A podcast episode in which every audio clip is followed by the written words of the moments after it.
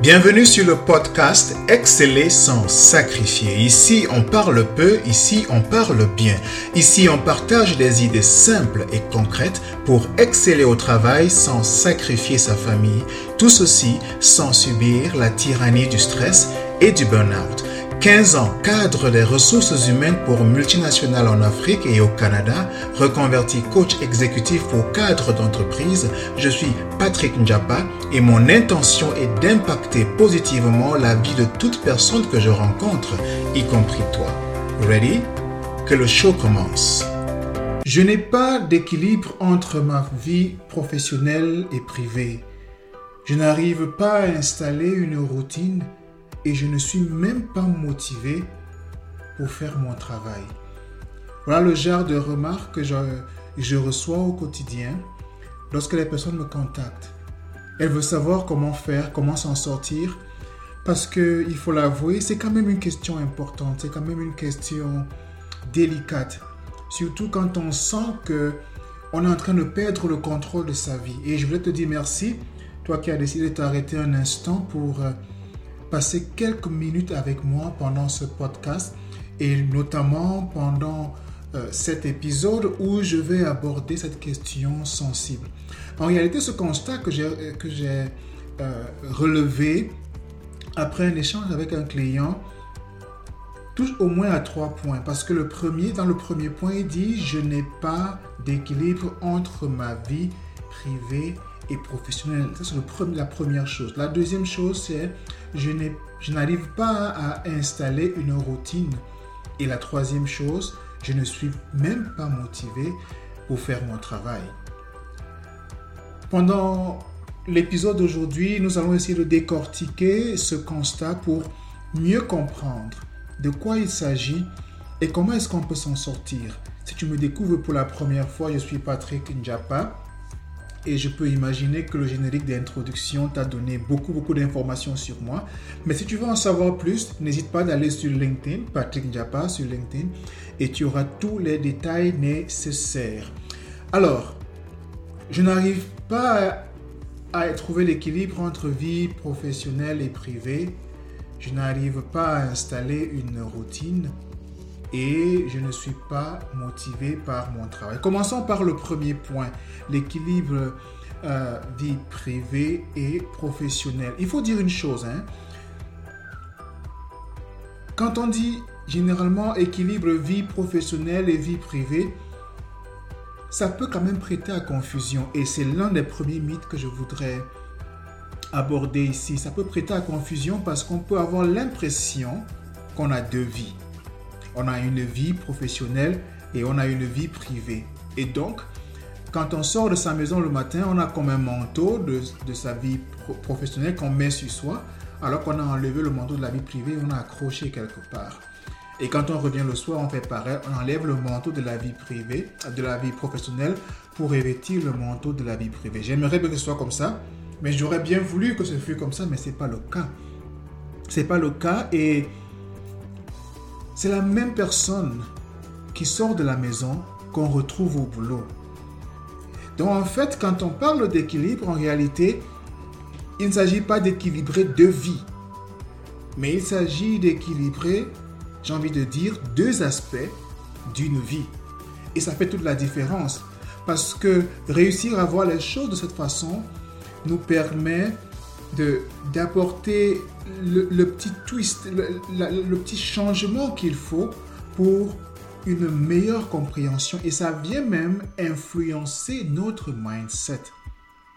Donc, partons sur la base que on a une seule vie. Nous ne sommes pas des chats. Hein. Souvent que les chats ont neuf vies. Je ne sais pas si c'est vrai ou pas, mais quoi qu'il en soit, nous n'avons qu'une seule vie. Au moins dans ce corps, nous n'avons qu'une seule vie. Et c'est cette même personne qui sort de la maison qu'on retrouve à la maison, qu'on retrouve au travail et qui revient à la maison le soir. Donc il est question ici de comprendre ça d'entrée de jeu. Il est aussi question de comprendre que la notion d'équilibre vie professionnelle et privée n'est pas une notion qui implique le 50-50. C'est-à-dire que parce que j'ai une journée de 24 heures, je dors 8 heures, je travaille 8 heures et je m'occupe de moi 8 heures. Non, ce n'est pas de ça qu'il s'agit. On peut réussir, entre guillemets, son équilibre vie professionnelle privée, parfois même en travaillant plus de 8 heures. Il faut simplement que ça ne devienne pas une habitude, que ça ne s'installe pas comme étant la façon de faire, le style de vie. Parce qu'en réalité, réussir cet équilibre-là, c'est réussir un style de vie bien précis. Donc, éviter le 50-50, éviter de croire que c'est du 50-50, c'est simplement reconnaître qu'il y aura des moments de sa vie, mais dans sa vie où on va travailler un peu plus. On va faire 9 heures, 10 heures. imagine que tu es responsable marketing d'une entreprise et l'entreprise est en train de lancer un nouveau produit. Il est de, ton, de ta responsabilité que tu veilles à ce que le lancement de ce produit se passe dans les bonnes conditions. Et donc, quelque peu naturellement, il ne sera pas surprenant que tu travailles un peu plus que d'habitude. Qu'au lieu de 8 heures, les 8 heures normales, que tu te retrouves en train de faire parfois 9 heures, 10 heures, 11 heures, parfois même 12 heures. Le fait est que cette situation est euh, temporaire. ok? Ce n'est pas une situation qui s'installe dans la durée et devient ton nouveau style de vie. C'est quelque chose qui arrive juste pour un moment.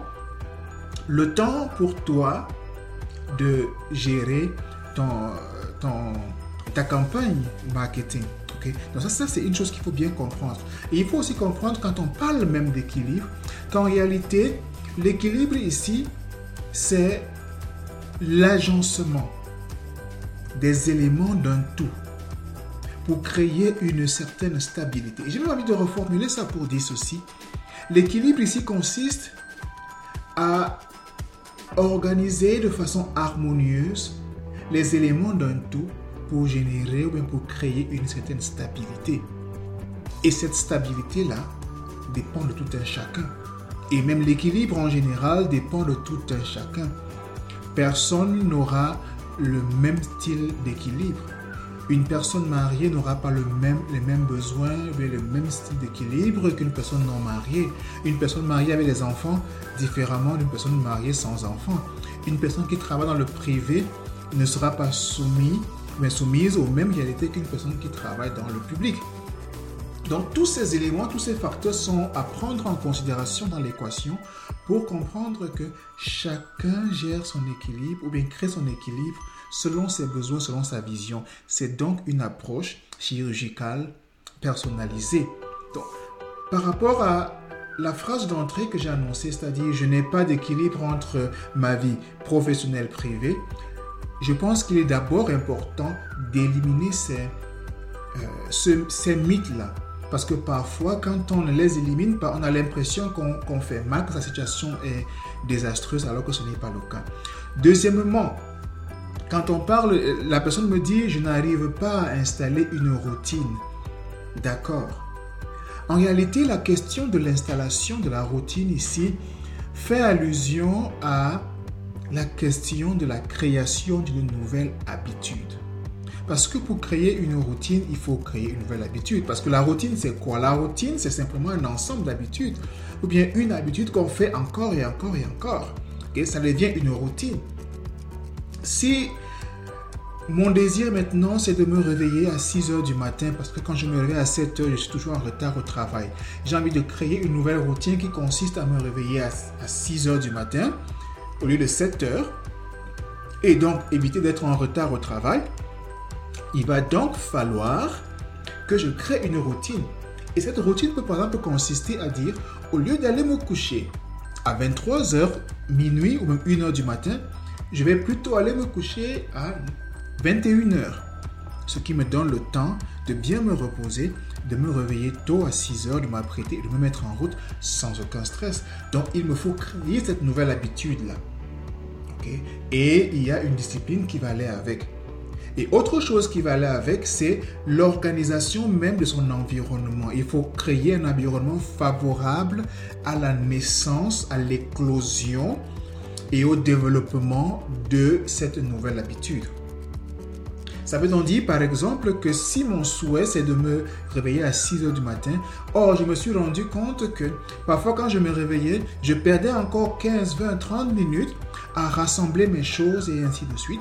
Avant d'aller au lit la veille, je rassemble mes affaires. Je sais exactement ce que j'ai à faire la journée qui suit, ce qui fait quand je me réveille, je vais droit au but et j'avance sans perdre de temps. Ok? Donc, installer une nouvelle routine passe aussi par cette organisation, cette discipline, cette volonté de créer une nouvelle habitude. Et pour couronner le tout, il faut se donner du temps. Il y a comme un petit débat entre 21 jours et 66 jours. Euh, la durée que ça prend pour installer une nouvelle habitude. Mais en réalité, les recherches qui ont été euh, développées dans ce sens donnent une, une plage de temps située entre 18 jours et 254 jours. Une plage de temps qui, euh, au cours de laquelle on peut justement réussir à faire naître cette nouvelle habitude-là. Mais on a aussi trouvé que la moyenne se situait aux environs de 66 jours. Simplement, moi j'ai envie de dire, que ce soit 21 jours, 66 jours, 18 jours ou bien 254 jours, c'est pas le plus important. Le plus important, c'est de savoir, de pouvoir identifier quelle est l'habitude que j'ai envie ou bien besoin de développer pour atteindre mon objectif. Et maintenant, me mettre au travail pour que cette habitude-là devienne effectivement une habitude. Ça peut me prendre 18 jours, ça peut me prendre 10 jours, ça peut me prendre 254 jours, peu importe. Puisque ce qui compte à la fin, c'est le résultat. ok? Et puis finalement, toujours par rapport à cette phrase d'entrée que j'ai annoncée, le, le, troisième point, c'est ne pas être motivé euh, pour faire son travail. Et, et la motivation ici, j'ai envie de dire que il faut se souvenir que la motivation est un peu comme un bain. On prend son bain chaque jour pour rester propre. On ne se lave pas une fois et on se dit je suis propre pour toute la vie. C'est pareil avec la motivation. Si on veut rester motivé, dans ce qu'on fait, il faut se motiver chaque jour. Et en fait, même la motivation vient de l'intérieur. C'est une, force, une énergie qui vient de l'intérieur. Je peux dire des choses qui peuvent te motiver, mais qui peuvent, les choses motivantes, je devrais dire. Je peux dire des choses inspirantes, sauf que je ne pourrais pas te motiver à prendre action. C'est à toi de décider de passer à l'action. Et c'est en ce moment-là que ta motivation entre en jeu et ça fait toute la différence. Parfois aussi, on ne, on ne veut pas faire son travail ou bien on n'a pas envie de faire son travail parce que ce travail-là, on ne l'aime pas vraiment ou bien on ne l'aime plus. Ça peut être un travail qu'on a accepté pour des raisons économiques et on se disait à l'époque, si je ne prends pas ce travail, je vais mourir de faim. Et dans les premiers jours, les premiers mois, c'est encore la lune de miel, donc voilà, ça se passe bien. Mais après un certain temps, les choses commencent à se détériorer parce qu'on n'a pas véritablement de connexion émotionnelle avec ce travail-là. Et ça devient un problème. Donc il est aussi question, lorsqu'on a ce, genre de souci de motivation par rapport à son travail, c'est de se demander, est-ce que je suis vraiment en train de faire la bonne chose? Est-ce que je suis vraiment dans le travail qui me permet de m'épanouir? Supposons que j'aime utiliser mes mains, mais on me met dans un travail où je vais plutôt utiliser... Euh, je sais pas moi, mes pieds, entre guillemets. Supposons, oh, non, prenons un exemple différent. Supposons que j'aime les chiffres. OK? Et Comptable, par exemple. Ce serait un travail parfait pour moi. Ou bien statisticien. Ce serait un travail parfait pour moi. Mais pour des raisons économiques, j'accepte un travail de rédacteur de contenu dans une entreprise de la place, dans un journal de la place. Je serais malheureux. OK Donc, ne pas aussi être motivé peut être un indicateur de ce que son travail qu'on est en train de faire n'est peut-être pas exactement ce qui, ce, qui nous, ce qui parle à notre cœur. Et donc l'important de s'arrêter, c'est de demander est-ce que ça me passionne vraiment? Est-ce que ça rejoint ma mission de vie? Et puis finalement, si on n'a pas envie de passer à autre chose et qu'on veut véritablement rester dans ce qu'on est en train de faire, comme par exemple celui qui aime les chiffres, et qui se retrouve en train de faire un travail de rédacteur, je ne dis pas que c'est pas possible, c'est très possible. Seulement, il faut, il faut développer les compétences nécessaires pour devenir ce type de rédacteur, euh, de rédacteur là. Si on veut continuer à compter sur ses forces et ses compétences anciennes, de, de comptable ou bien quelqu'un qui aime les chiffres, pour réussir dans un travail de rédacteur, ça peut être un peu compliqué. Donc il est important ici de s'arrêter et de se dire, pourquoi est-ce que je ne suis pas motivé? Et d'aller au plus profond de soi, chercher la bonne réponse et de regarder la réalité en face. Trop parler de ces maladies, j'ai envie de m'arrêter là. Je pense que c'est assez important et utile ce que j'ai dit. Je suis parti sur la question, sur le constat de départ que j'ai eu avec un, de mes clients qui me disait, je n'ai pas d'équilibre entre ma famille, entre ma vie professionnelle privée et privée. Je n'arrive pas à installer une routine et je ne suis même pas motivé pour faire mon travail. Donc je suis parti de là pour déconstruire cette, euh, ce constat pour aborder la question de l'équilibre vie professionnelle et privée, pour aborder la question de l'installation même d'une routine euh, efficace et pour finalement aborder la question de la motivation au travail. J'espère que ça a été utile pour toi et si c'est le cas, n'hésite pas de revenir la prochaine fois et surtout, surtout et surtout, partage. Quelqu'un, quelque part, a besoin d'entendre ce message. Merci d'avoir été là. Je te reviens très bientôt avec un nouveau thème, un nouveau sujet. À très bientôt. Ciao, ciao.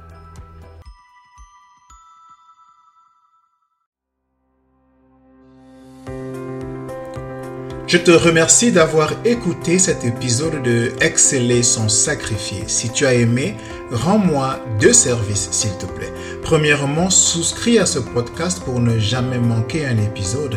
Et deuxièmement, laisse une revue pour que d'autres personnes puissent découvrir ce podcast et en profiter. Merci de faire partie de cette communauté. À très bientôt. Je te salue.